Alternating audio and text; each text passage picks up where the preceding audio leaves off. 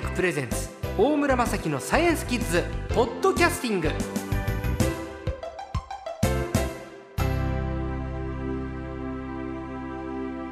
さあ今週の最高は半年ぶりでございます。有人宇宙システムの長谷川洋一さんです。こんにちは。こんにちは。長谷川さんはね宇宙に関して何でもご存知なんですけれど、えー、今月の話題はやはり若田光一さんですよ。半年前若田光一さんが国際宇宙ステーションの船長さん日本人として初めて船長になるよっていう話だったんですがそうですね。ずっとやってらっしゃったんですよね。あのそうですね。正確にはあのえ2014年の3月9日からええだいたい2ヶ月間船長を務めるということで、立はあ派にはい十分立派に。飛び立ったのは半年前だけど船長は2ヶ月間ってことですか？そうなんですね。前の船長がいらしたので、ええええ交代式っていうのを宇宙でやるんですね。すごい、はい。えじゃあ3月から2ヶ月間そうですね。そうですそうです。はい。さあ国際宇宙ステーションですけど具体的にはどこにあってどういうものでしょそうですね。もう一度おさらいのように、あの高さが400キロぐらいの高さのところを90分で一周してます、はい。だから時速2万8000おにょにょにょぐらいえのキロメーターぐらいの要するに望みの100倍ですね。というスピードで地球を回ってます。うでもタイミングが合えばその軌道日本の上空そうなんですねであることもあるわけですよね。そうですね。あのそうです、うん。若田さんもですね、え例えばあの東北のはい。夜の明かりが、よく見えてもう復興のエネルギーを感じて私も勇気づけられたと、うん。まあこんなことを言ってますね。すごいですね、えー、90分で地球の上を一周一していると周ですねいうことで。はい、もしかしたらみんなもね今夜見上げてみたらその軌道ええ。人工衛星としてこう見えるかもしれないですね。そうですね。国際宇宙ステーションが、ものすごく明るく見えますので、ええ。あの見える日にはええ。もう金星ぐらいの明るさ、そうですか、はぜひねぜひ見て。この春は金星で盛り上がりましたからね。ぜひぜひ。さあこの国際宇宙ステーション ISS と呼ばれてますけれどこの船長になるっていうのはどれぐらいすごいことなんですか？そうですね。まああの言ってみれば、はい。あの世界に今現役の宇宙飛行士って 100, 100人前後いますけれども、まあその頂点の一人になったとうん。言えるわけですね。はい。ですのであの今宇宙ステーションにろ6人の宇宙飛行士がいつもはい。暮らしてるんですけれども、まあそのキャプテンであって、地上に控えている宇宙飛行士たちのトップでもあるということで、まあ大変です。今まであの39番目の船長なんですけれども、今まではですねアメリカアメリカアメリカロシアロシアロシアロシア。でカナダ1人ヨーロッパ1人、はい。で日本人若田というふうになってます。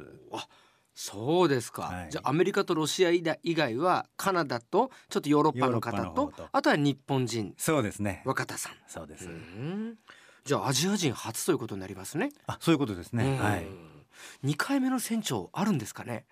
あのそれはもちろんあるかと思います。そうですか、さあその船長の役割なんですええが、はい。宇宙の上で何やってるんですかね？そうですね。あの船長さんは、ええあの宇宙飛行士たちのまあ健康や、はいそれから仕事のスケジュールの管理、それから緊急事態が起こった時にもうバババッと現場を仕切って、はいえーみんなの命や宇宙ステーションを救うと。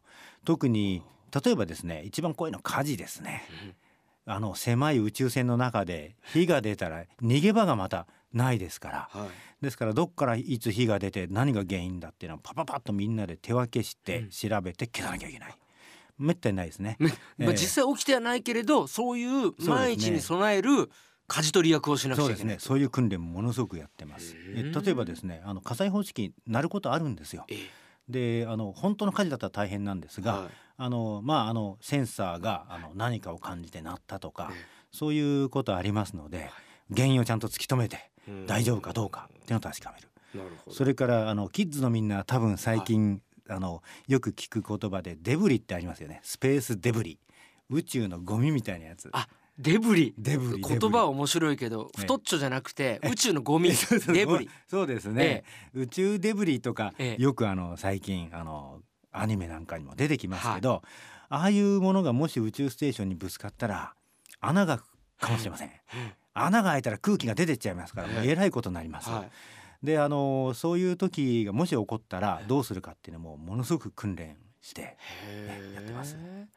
あの国際宇宙ステーションには希望というね日本のスペースがあるじゃないですか、ええ。あのスペースも若田さんちゃんとこう面倒見てるわけですよね。そうですねおっしゃる通り。あの、船長さんはこう威張ってればいいんじゃなくて、ええ。全然威張る暇ないんです、はい。あの 実験もはい。仕事も他の人と同じようにやって、え さらにあのそれをやった上でみんなに目配りをしたり管理をしたり、という責任が上に乗っかるんですね。なるほど。いわゆる宇宙開発の研究実験なども日々行いプラスえー責任者でもあるということなんですね。そうですね。はい。えなんで若田さんが選ばれたんだと思います？そうなんですよ。本当にあの私も嬉しいんですが、あの今まで若田さん3回はい。宇宙へ行って、今度4回目ですね、その過去の活躍が非常に良かったということとへーそれからあの宇宙ステーションの船長になるためにはですねリーダーシップがなきゃいけない。自己自分の管理ができてなきゃいけない。ええ。さらにですねフォロワーシップもなきゃいけないんですね。つまりあのリーダーにうまくこう人をフォローする。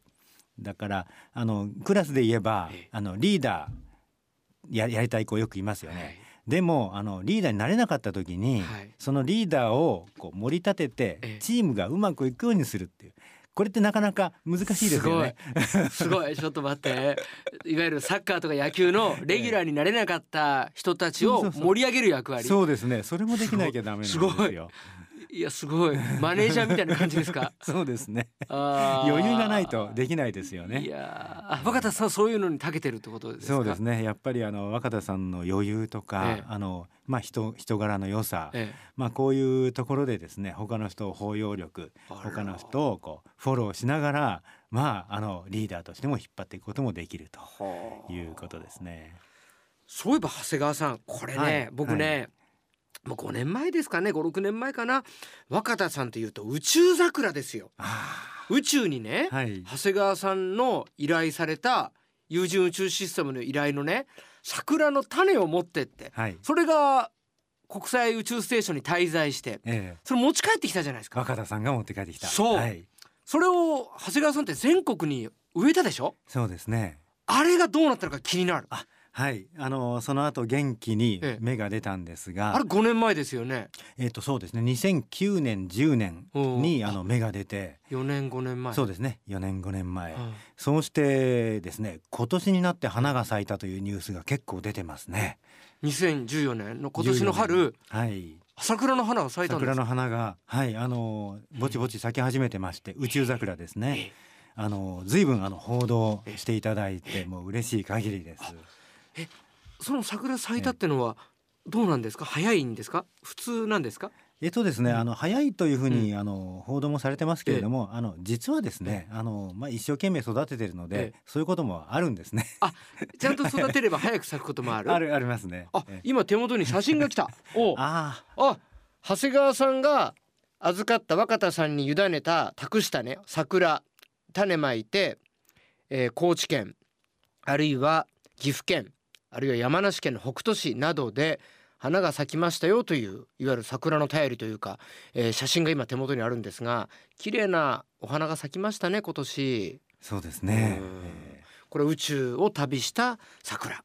そうですね。希望の桜というふうに私は考えてます。はい、ええ。これはもうちょっと今年は見るチャンスはないけれど、えー近ければ来年の春山梨県北杜市の神社これなんていうんですかね。どこ行けばいいんですか？北杜市の実相寺というところですが、実相寺というお寺、そうですね。はい。ええ。まあ北杜市へ行けばですね、はい。あのいっぱいあの札が出てます。はい。そのお花の時期はええ。大変ですので、で実相寺に行くと来年の春ええ。宇宙に行った桜の花ええ。を見る。見ることができます。ことができるわけですね、ちなみに僕の住んでる北海道は今桜前線が 到達しました。あはい。よかったら明日にでも札幌来てください。いいですね。ぜひぜひ。さあ、えー今週の最高は有人宇宙システムの長谷川洋一さんでした。ありがとうございましたあ。りがとうございました。